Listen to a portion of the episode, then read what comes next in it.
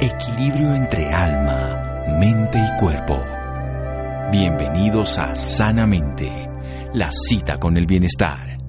Dirige Santiago Rojas.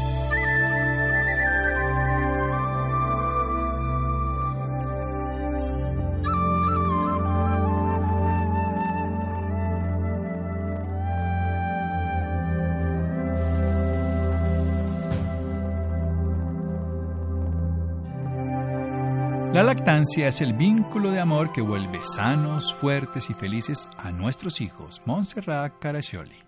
Buenas noches, estamos en Sanamente de Caracol Radio, el alimento maravilloso que la vida prodiga a todos los mamíferos y en este caso a la especie humana el alimento que viene de la sangre, del amor, de los nutrientes, con todas las condiciones aclimatadas a la época, etapa, horario de la madre y de su bebé. La madre tiene esa característica y la nutrición ideal que le da a su bebé. Así que lo que coma la madre, lo que haga la madre, va a influir en el bebé. Pero ¿cómo hablar adecuadamente de este proceso maravilloso de la lactancia materna? Pues con una especialista, nutricionista, magíster en salud pública y de gobierno municipal, vinculada desde noviembre del 2010 con la UNICEF Colombia como especialista de supervivencia y desarrollo infantil, impulsando el desarrollo de políticas, programas y estrategias en función del desarrollo infantil temprano. Consultora durante siete años de OPS, la Organización Panamericana de la Salud, y la OMS, la Mundial de la Salud. En Guatemala, en Nicaragua, en República Dominicana, con responsabilidades de coordinación en la cooperación de salud y nutrición y la formulación, ejecución y monitoreo y evaluación de políticas y programas y proyectos en salud pública con énfasis en salud, nutrición materno-infantil, el tema que nos compete hoy. En Colombia es consultora de la OPS y el Banco Mundial para el fortalecimiento de procesos de descentralización y programas de salud pública. Luz Ángel Artunduaga Charri. Doctora Artunduaga, buenas noches y gracias por acompañarnos en Sanamente Caracol Radio.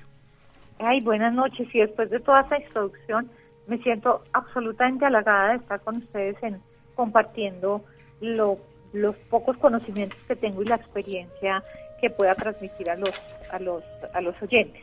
Pero algo esencial, imagínense lo más importante, la nutrición de quienes son el presente y el futuro, estos pequeños seres que son los seres humanos que van a seguir siendo esenciales toda la vida, cumplirán sus labores a través de desarrollar sus dones que empiezan desde ese momento. Cuéntenos la importancia de la lactancia, qué es la lactancia, cómo llevarla a cabo, todo lo que usted sabe, doctora. pues mire, realmente la lactancia tiene una importancia vital en la vida de las familias, en la vida de la sociedad. ¿Y por qué? Porque es un acto de amor totalmente natural. Es un acto en donde se establece un vínculo o se, continúa el vínculo que hay primero pues en el cordón umbilical con la mamá, con el feto y la mamá, pero lo que hace la lactancia materna es continuar ese vínculo ya en un contacto más directo de piel con piel, de vista a vista. Y ese tema de, ese vínculo y esa parte socioemocional son muy importantes para el niño. Es decir, al niño y a la niña le generan una capacidad de ser mucho más, en todo su desarrollo socioemocional, la lactancia materna ayuda muchísimo justamente por ese vínculo que se establece con la mamá. Eso digamos que es una de las esferas de la lactancia materna que también podría tener unos desarrollos grandísimos. Pero otra de las esferas de las cuales creo que se habla más es el tema nutricional. Es decir, en cuanto al tema nutricional, la lactancia materna lo que hace es proveer de los nutrientes básicos que el niño necesita para en sus primeros seis años, seis meses de vida. ¿Qué significa esto? Que el niño no necesita ni siquiera tomar agua pues muchas veces dicen, no, es que en clima caliente, eso hace mucho calor y el niño se deshidrata y necesita agua. Pues no, la cantidad de líquidos que le entrega la lactancia materna al niño son suficientes para evitar que efectivamente no se le entregue ningún tipo de alimento ni de bebida, que hace que al, al darlo, muchas veces se utiliza el biberón y lo que hace es que el niño empieza, es decir, el niño no, no es astuto, entonces me queda más fácil sacar el líquido del biberón, porque no me, no me toca hacer mucha fuerza, en cambio sacarlo y extraerlo del pecho de la mamá me cuesta más trabajo. Entonces ya empezamos a generar una serie de barreras que hacen que la lactancia materna se, se, se, limite. Bien, vamos a hacer un pequeño corte, doctora. Espérese un momento y seguimos. Por supuesto, usted va a poder seguir hablando después de este pequeño corte en Sanamente de Caracol Radio. Síganos escuchando por salud. Ya regresamos a Sanamente. Bienestar en Caracol Radio. Seguimos en Sanamente.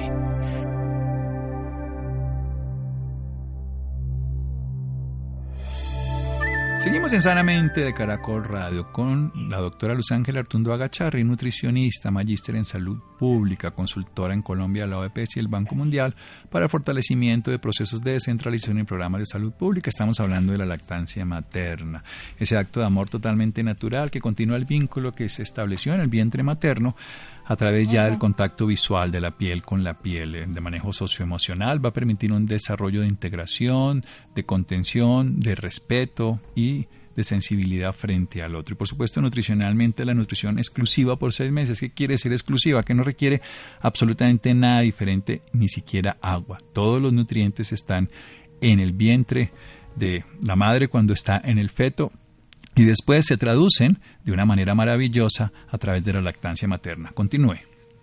Ya, gracias, doctor. Mire, otro elemento importantísimo es que se ha considerado que la lactancia materna es como la primera vacuna, porque resulta que le entrega una serie de elementos que evitan que el niño se enferme, ya sea por diarrea, ya sea por enfermedad respiratoria aguda, y el, la primera leche que sale se llama calostro es una leche espesa, tiene un color particular y lo que muchas mujeres dicen es que esa leche no es leche, ¿sí? Y que hay que eh, eh, extraerla pero no utilizarla. Lo que tienen que hacer es todo lo contrario, porque están botando la mejor vacuna que el niño necesita para evitar problemas infecciosos o problemas respiratorios y lo que hace es justamente de una manera muy natural vacunar al niño, pero además vacunar al niño de una manera también muy satisfactoria, que es justamente lo que hace que la lactancia materna genere esa satisfacción y ese gusto. Eh, digamos que esas son como las, las, las líneas más importantes de por qué es necesario, primordial que en la sociedad colombiana empecemos a promover el tema de la lactancia materna. Y eso como lo que significa digamos, para la familia. Ahora, si uno empieza a mirar qué, qué efectos tiene la lactancia materna en el bolsillo de los de las familias colombianas es altísimo. Porque si uno se pone a sumar cuánto cuesta estos tarros de leche, ¿sí? cuánto cuestan los biberones, cuánto cuesta eh, la energía que se gasta en hervir el agua y preparar eh, el alimento en las mejores condiciones higiénicas y cuánto cuesta su lavado y cuánto le cuesta al país la el, que las, eh, los tarros de leche empiecen a estar en el ambiente y que puedan generar también problemas de medio ambiente. Entonces, digamos que el costo para la familia es altísimo. En la lactancia materna no hay que calentarla, no hay que preparar el biberón, no hay que hacer la esterilización, sino que todo está natural y listo para su consumo. Entonces, esa es otra de las ventajas económicas para la familia y también para, para, para, qué, para el país, en términos de que efectivamente el retorno de utilizar lactancia materna en términos, eh, digamos, económicos es altísimo. Las estadísticas nos, nos muestran que, espérese un momentito, que aquí tengo la información más clara. Claro. Bueno, entonces realmente estábamos hablando del tema del retorno económico, de la, digamos, como de la del costo-beneficio desde el punto de vista, ¿sí? No, no, además de que no, hay que comprar biberones, no hay que lavarlos, no hay que esterilizarlos, de que además no hay que comprar leche maternizadas, que además no son tan saludables y ya hay un costo-beneficio también en cuanto a que va a tener menos enfermedades, porque ya hablamos de la primera vacunación, y además un costo medioambiental que también es importante por todos los desperdicios que genera eh, las estructuras que van a contener esta de acuerdo, De acuerdo, de acuerdo. Eh, eso es, usted ha hecho la mejor, eh, el mejor resumen. Entonces eso es un poco, digamos, como todos los beneficios. Ahora si uno se va para una empresa, los beneficios que tiene la empresa en términos también del retorno económico. ¿Y por qué? Porque el niño se enferma menos. Entonces la mujer o el papá tienen que pedir menos permiso para llevar a los niños al médico, ¿sí? Pero además también si uno encuentra una empresa que es promotora y protectora de la lactancia materna, lo que hace es que eh, los trabajadores sean más felices, los trabajadores se sientan más a gusto, ¿Por qué? Porque la, la empresa les está facilitando ese acto tan natural y tan especial como es la lactancia materna. ¿sí? Entonces, convertir, por ejemplo, todo, esta, todo escenario tan natural en un escenario que, se, que termina siendo también natural cuando la mujer, después de que tiene su bebé, tiene su licencia de maternidad y entra a trabajar, eh, ese es un momento crítico. ¿Por qué? Porque en muchas ocasiones las empresas no están preparadas para facilitarles condiciones mínimas para que la mujer pueda seguir lactando. Es decir, por ejemplo, poder extraer la leche en el sitio de trabajo, poderlas guardar en un sitio que se conserve adecuadamente y después se lo pueda llevar a su casa. Entonces, también puede estar en uno, uno en, un, en un nivel o en trasladar la lactancia materna a ese escenario laboral que le permite efectivamente poder ser poder continuarla hasta los primeros seis meses como alimento único en la alimentación del niño. Bien, hablemos un poquito más acerca de los beneficios en cuanto a la salud de lactar a un niño de manera exclusiva. Luego hablamos de cómo generar complementariedad con otro tipo de alimentos, pero exclusivamente los primeros seis meses, ¿qué demuestran de su beneficio frente al uso de otro tipo de alimentos? Mira, hay cosas que son básicas. Y es por un lado, los niños no se enferman. Es decir, tienen, no es que no se enfermen, tienen menos probabilidades de enfermarse justamente por el hecho de ser la primera vacuna y por el hecho de entregarle sustancias que evitan que el niño se vaya a enfermar. Punto número uno. Punto número dos. Como recibe todos los nutrientes, ¿sí? las posibilidades y las probabilidades de que el niño se desnutra o pierda peso son bajísimas. No las hay, a no ser que haya una enfermedad que poco controlada y que no tenga las posibilidades de recuperarse, una enfermedad crónica, en esto, no una enfermedad crónica, sino una enfermedad recién nacido, que tenga, por ejemplo, dificultades congénitas que hacen que los niños no evolucionen, ¿sí? pero realmente evita todos los problemas de desnutrición, ya sea desnutrición pérdida de peso o desnutrición que no crecen adecuadamente con un retraso en talla.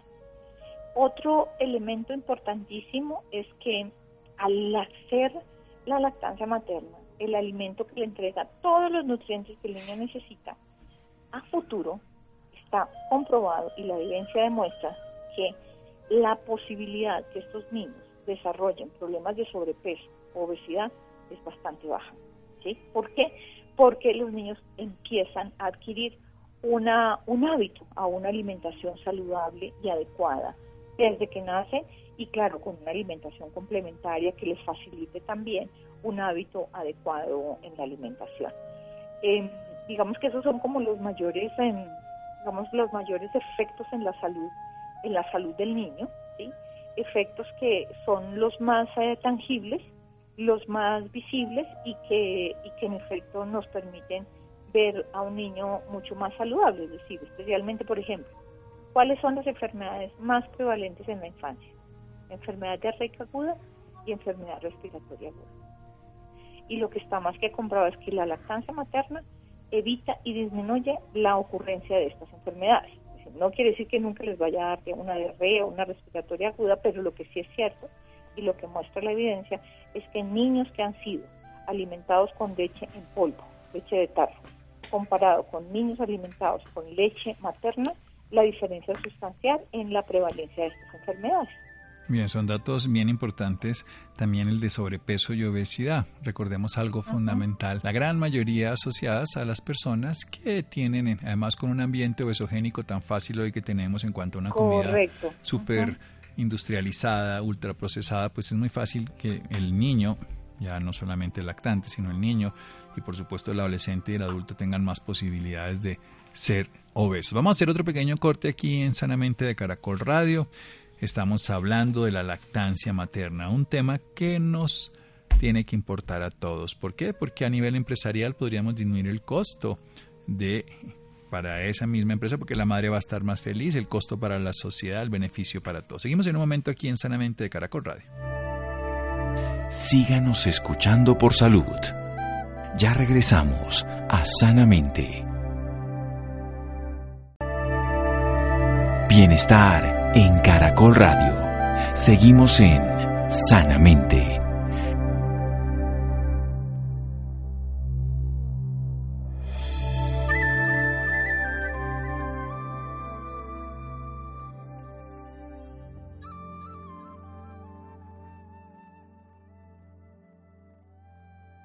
Seguimos en Sanamente de Caracol Radio con la nutricionista, magíster en salud pública y gobierno municipal vinculada desde el año 2010 a la UNICEF Colombia, consultora de la OPS y el Banco Mundial para el fortalecimiento de procesos de centralización y programas de salud y ha sido consultora durante siete años de OPS, OMS, INCAP en Nicaragua, Guatemala, República Dominicana, con responsabilidades en la coordinación de la cooperación de salud y nutrición y en la formulación, ejecución y monitoreo y evaluación de políticas y programas y proyectos en salud pública con énfasis al tema de salud y nutrición materno-infantil. Nos está hablando de una medicina preventiva maravillosa que se llama la lactancia. ¿Por qué medicina? Porque es del calostro, así que nunca se debe botar esa primera leche que es más espesa, de otro color, pero que está hecha específicamente como una primera vacuna, inmuniza a ese bebé para que tenga unas defensas que la madre tiene, que se las transmite a través de la lactancia y le evitan enfermedades en esa primera etapa, en ese neonato. También es muy importante que los estudios demuestran que las dos enfermedades más comunes, la enfermedad diarreica aguda y la enfermedad respiratoria aguda, ambos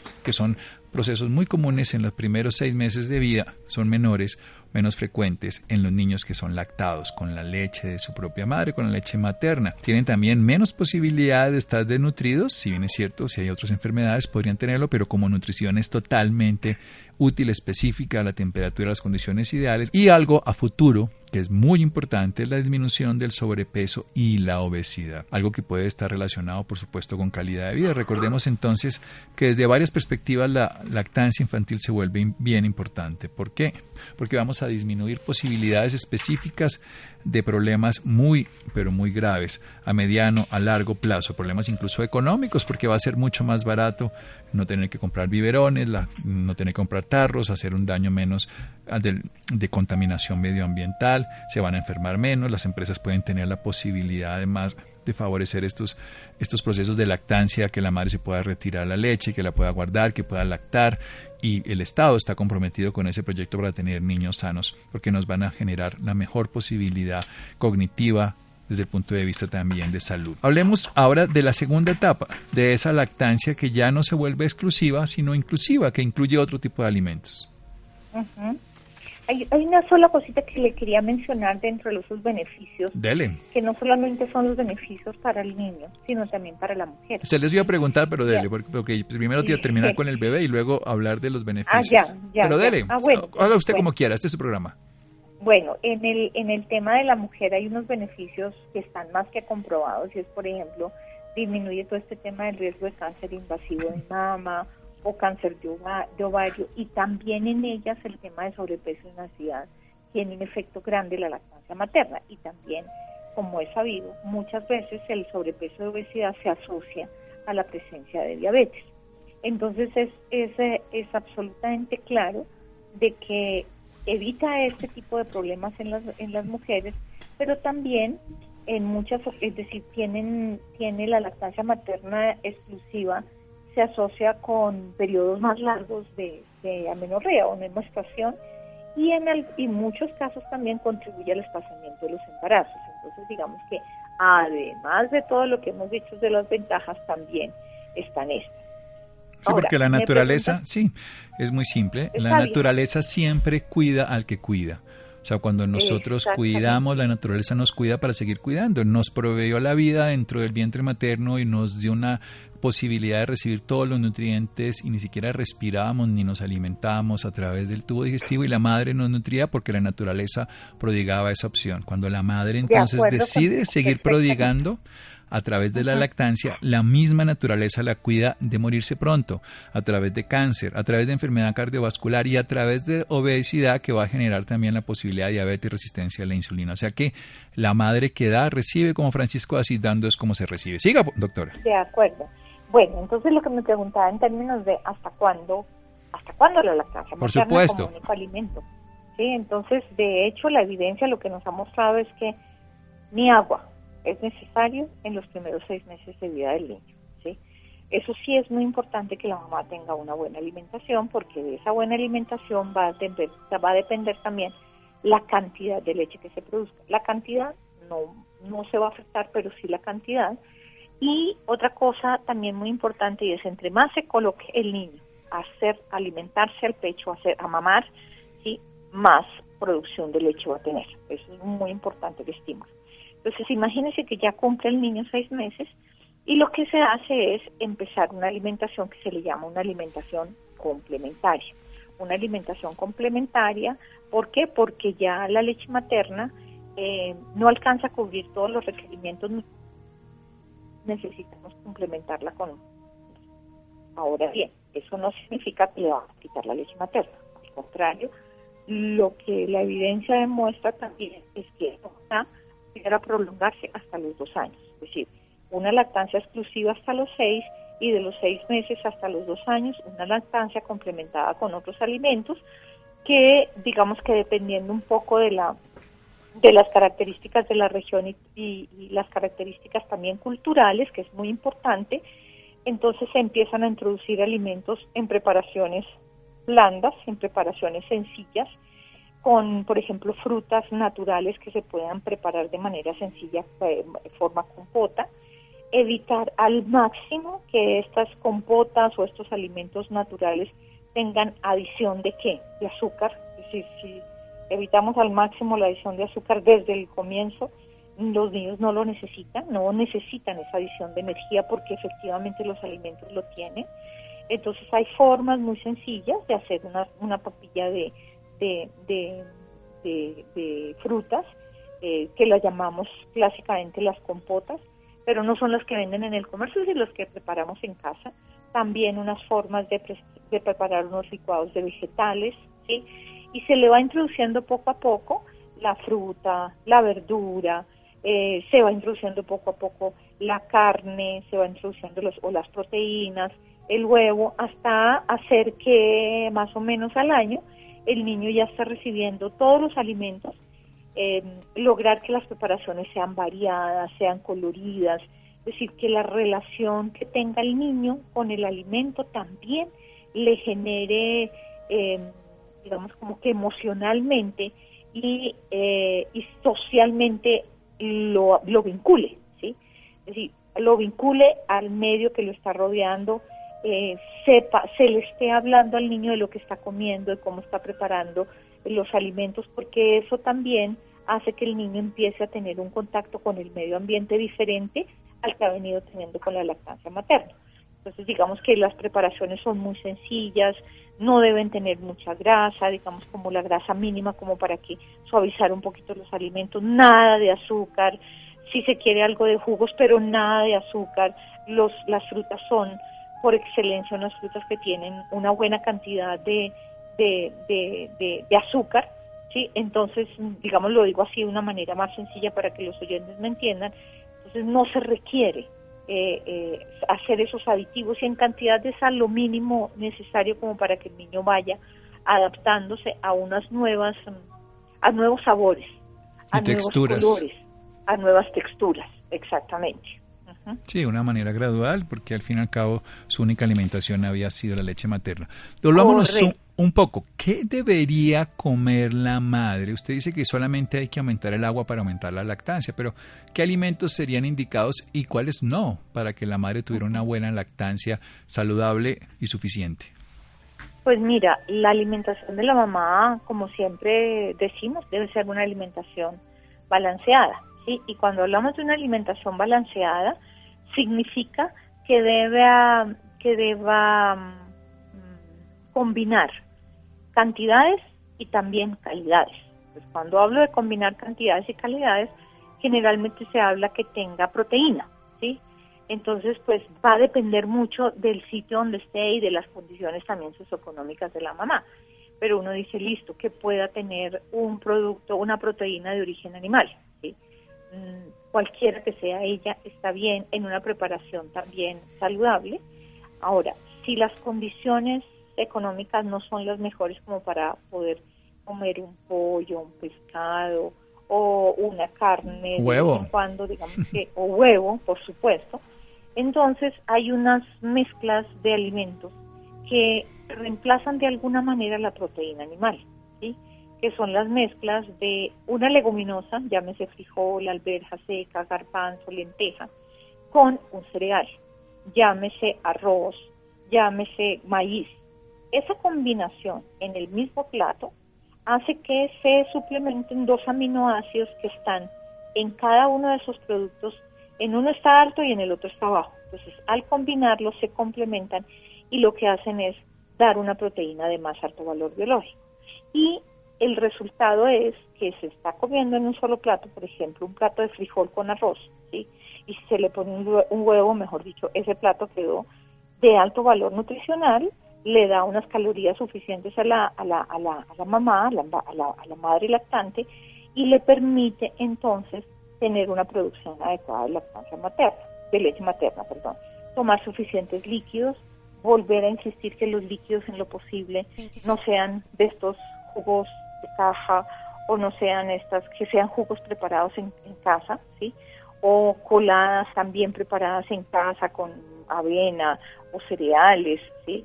Si pueden utilizar leche, perfecto, digamos que la leche no es que sea que para producir leche tiene que tomar leche, no, tiene que tomar líquidos y de diferentes formas esos líquidos. Ahora, mm, digamos que no debería consumir. Eso. Es que como cada organismo es diferente, lo que sí es cierto es que últimamente lo que vienen recomendando eh, las personas que acompañan a estas mujeres que recién han tenido su bebé es evitar todos aquellos productos que produzcan gases o flatulencia, ¿sí? Eh, y eso depende de cada persona. Por ejemplo, algunas personas la leche les produce eso, entonces evitemos la leche. Algunas otras, por ejemplo, como el coliflor o el brócoli también produce flatulencia. ¿Por qué? Porque esa de, por sí que la instalación de la leche materna en los primeros días no es fácil, es dolorosa, es, a veces hasta frustrante porque no, no resulta ser como uno quisiera. Pero esos son los primeros días, ¿sí? Entonces, si sumado a eso, hay una alimentación que me está generando más problemas de flatulencia porque además yo estoy más acostada, porque además hace que la eliminación de los gases no se den. Entonces, en lo posible, debemos evitar aquellos productos que yo sé que me hacen daño. Pero no hay una norma, no hay una norma que diga, usted no puede comer leche, usted no puede tomar frutas cítricas, usted no puede... A ¿por qué? Porque eso afecta la leche materna. No, lo que sí es cierto es que puede generar complicaciones de cólicos en la mujer. Y eso, de todas maneras, desgasta, eh, da más, genera más estrés. Ya de hecho, la lactancia materna al principio la genera. Entonces, el tener una alimentación que a mí no me está dando la satisfacción completa, pues también lo que hace es que eh, pues no lo haga, ¿sí? Y espere un poquito mientras la lactancia materna se instala. Lo que sí es cierto es que está comprobado igualmente que pues no se deben tomar bebidas alcohólicas, ¿sí? Porque en las bebidas alcohólicas se las sustancias se, se, digamos, se pasan por la leche y pues ya le estamos dando una sustancia al niño que no, que no, que no es adecuada. Entonces sí debemos evitar en lo posible todo lo que tenga que ver con sustancias alcohólicas, inclusive el cigarrillo, ojalá que desde el embarazo no se haga mujeres que están embarazadas y que fuman, efectivamente está más probado que los niños nacen más pequeños, que los niños nacen hasta con problemas respiratorios. Imagínate si tenemos una mujer lactante fumando, lo que sí es cierto es que se vuelve un niño fumador pasivo porque está en contacto con toda este, esta, esta cantidad de polución a la cual está expuesto el niño. Entonces, digamos que no hay una regla así que diga no puede comer esto, sí puede comer, y cada mujer mm, se maneja muy bien, evitar ciertos productos que generan estas, estos gases o esta flatulencia, como el brócoli, como el coliflor, algunos la leche, e inclusive en algunos casos los, los, las leguminosas que mencionaba antes, si se van a comer y si tiene un antecedente de que produce flatulencia o gases, en lo posible que se les quite la cascarita, ¿sí? es decir, de pronto más bien más fácil con un frijol, porque esa es la que genera la flatulencia en la alimentación de la mujer o del hombre o de, quien la consume y que tiene esa, esa alta sensibilidad frente a esos productos. Bien, y la última pregunta, muchas personas utilizan la cerveza. ¿Qué contraindicación tendría eso? Pues mire, la cerveza de todas maneras es una bebida alcohólica si tenga una dosis mínima de, alcohol. Entonces todo el mundo dice, no, pues que es que la cerveza, la polimalta, eh, ayuda, ¿sí? Lo que sí es cierto es que además de que tiene alcohol la cerveza, tiene un contenido calórico alto que no es el mismo contenido calórico que le puede dar un, un plato de arroz con frijol o un plato de comida que tenga el, el carbohidrato. Entonces son calorías, lo que nosotros llamamos calorías vacías, que no fortalecen y que no benefician para nada la salud de la mamá. Bien, entonces definitivamente licor no. Bueno, doctora, muchísimas gracias, doctora Artonduaga. Con muchísimo gusto, con muchísimo gusto y aquí siempre en UNICEF estamos a la orden para poder informar o poder entregar toda la, la documentación que ustedes requieran en su programa. Bueno, el alimento más maravilloso, esa comunión entre la madre y su bebé para que ese actor de amor totalmente natural se continúe como un vínculo piel a piel, vista a vista, amor, amor. Bueno, que esté muy bien. Buenas tardes. Y seguimos en Sanamente. Muchas gracias de Caracol Radio. Síganos escuchando por salud. Ya regresamos a Sanamente. Bienestar en Caracol Radio. Seguimos en Sanamente.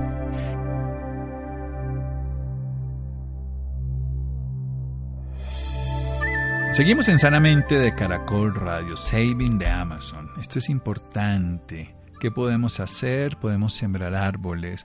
Evidentemente necesitamos el oxígeno, todos en el planeta necesitamos el agua, que son indispensables para la supervivencia y lo que ocurre en el Amazonas a todos nos compete. ¿Podemos hacer algo? Laura tiene una nota preparada para esto. Muy buenas noches Santiago para usted y para todas las personas que nos sintonizan a esta hora. Sembrar árboles es la única alternativa para salvar el pulmón del mundo. Saving de Amazon busca unir la comunidad mundial y local en una campaña para salvar la Amazonía mediante la siembra de árboles con comunidades indígenas.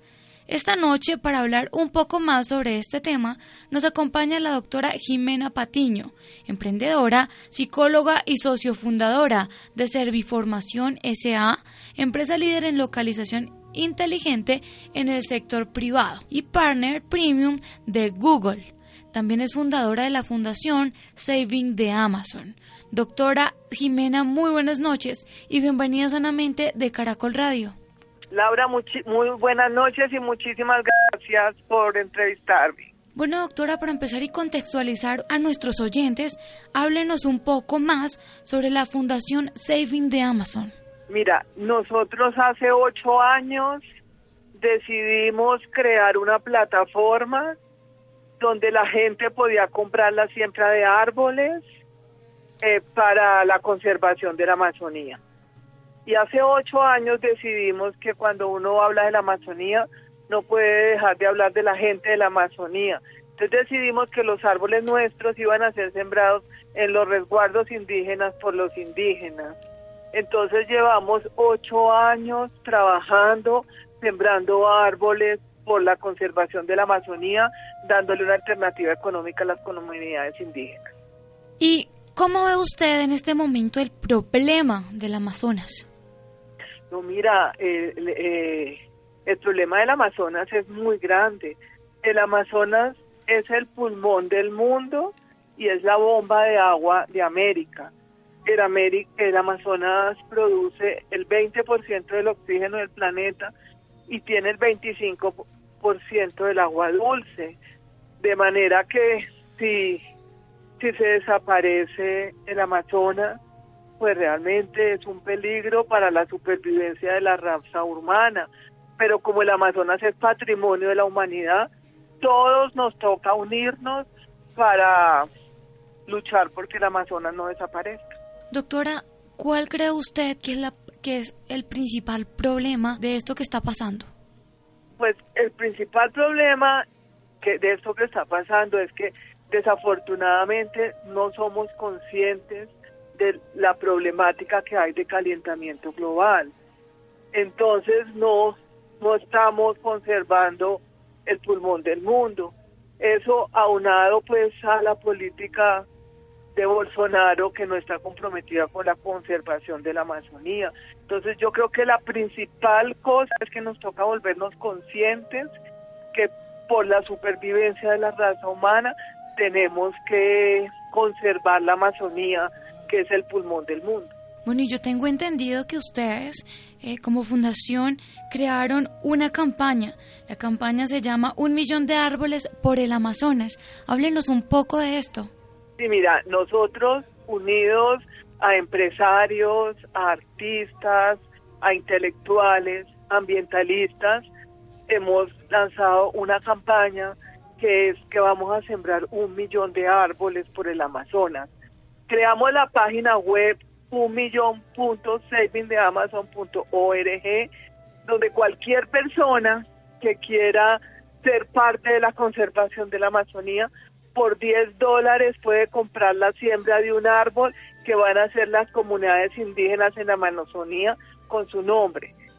También eh, estamos haciendo una campaña para que todos siembren árboles porque lo que necesitamos es el aire del planeta y cualquier persona en cualquier lugar del planeta que siembre su árbol toma una foto y no la envía en la página web de manera que el millón de árboles los vamos a sembrar todos en el planeta y también van a sembrarlo las comunidades indígenas en la Amazonía. La campaña se acaba el 30 de septiembre ha tenido una aceptación impresionante. Está Flora Martínez divulgando la pirri, eh, eh, eh, cantantes, empresarios. Súper interesante. ¿Y cómo pueden contribuir las personas que nos están escuchando en este momento? Pues la primera cosa que pueden hacer es sembrar un árbol. Ahora, para sembrar, por ejemplo, en Bogotá, tienen que tener cuidado de que lo hagan con los lineamientos del jardín botánico. Entonces, cualquier persona que tenga tierra para sembrar un árbol, puede sembrar un árbol y tomarle una foto y mandárnosla a nuestra página web para que nosotros la publicamos en las redes. Y la segunda cosa es meterse a nuestra campaña y puede comprar un árbol por 10 dólares. Esta es una campaña donde todos podemos participar. Doctora, me encantaría que le dejara un mensaje a todos los oyentes que nos están escuchando para que tomen conciencia con esto que está pasando en el mundo. Mira, yo creo que todos hemos venido escuchando que el Amazonas se está incendiando y todos estamos realmente muy preocupados de que eso pase, pero todos nos sentimos impotentes. Entonces lo que yo quiero decirles es que podemos actuar y, tenemos que actuar para realmente evitar la tragedia del cambio climático. Entonces, primero los invito a todos a que mejoremos nuestros hábitos de medio ambiente y segundo a que sembremos árboles para darle aire al planeta. Y para finalizar, ya dígale a nuestros oyentes dónde pueden encontrar más información sobre esta campaña. Mira, ustedes pueden, eh, tenemos una página web www un millón punto savings de amazon.org. En nuestras redes sociales también están todas las campañas y están todos los artistas que nos están apoyando y también tenemos nuestra página web que es www.savingdeamazon.org. De modo que los pueden encontrar en las redes sociales, en la página web de la campaña y en la página web de Saving the Amazon. Bueno, doctora Jimena, muchísimas gracias por esta valiosa información y por acompañarnos esta noche en Sanamente de Caracol Radio. Bueno, Laura, muchísimas gracias por la oportunidad. Bueno, muchas gracias a colaborar con el planeta. Muchas gracias a Santiago, a Camila, a Ricardo Bedoya y Rodríguez. Quédense con la voz en el camino con Ley Martin. Caracol piensa en ti. Buenas noches.